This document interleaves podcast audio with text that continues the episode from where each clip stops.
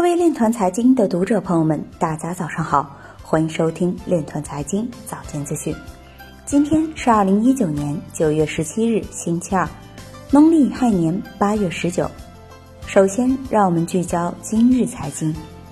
两家持有加密货币牌照的银行将于下月正式在瑞士运行。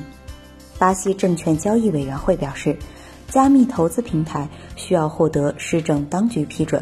成都烈安表示，二零一九前八个月，区块链安全漏洞已造成三十三亿美元损失。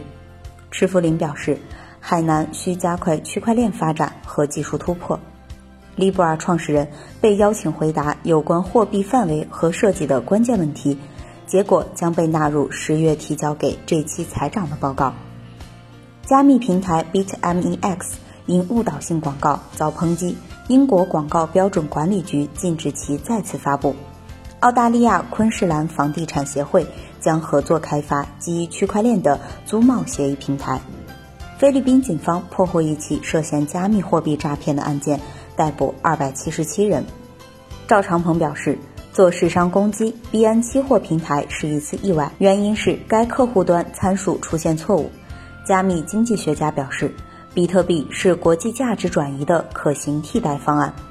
今日财经就到这里，下面我们来聊一聊关于区块链的那些事儿。在以色列特拉维夫举行的以太坊会议上，威神讨论了整个以太坊生态系统的发展。关于以太坊2.0的第一个开发阶段零阶段，威神表示，除了在安全审计过程中出现的问题之外，所有的事情都已定稿，已经实现客户端互相通信。下一步就是要确保他们能够维持一个规模庞大的公共网络，这可能是聚集了大量交易的几十万个验证器。对话还涉及了对那些愿意将大量以太坊锁仓在智能合约。以帮助验证网络上交易的验证器进行奖励，但批评人士表示，以太坊2.0的回报率低，无法激励验证器来维护网络运行。对此，威神表示，当中有很多误读的信息，有人把百分之一的统计数字到处乱扔。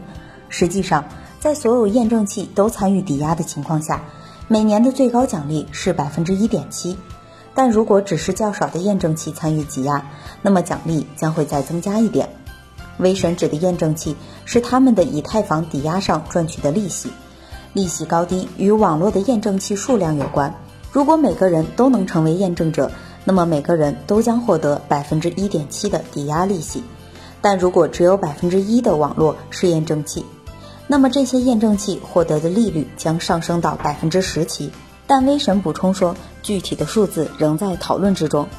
以上就是今天链团财经早间资讯的全部内容，感谢您的关注与支持，祝您生活愉快，我们明天再见。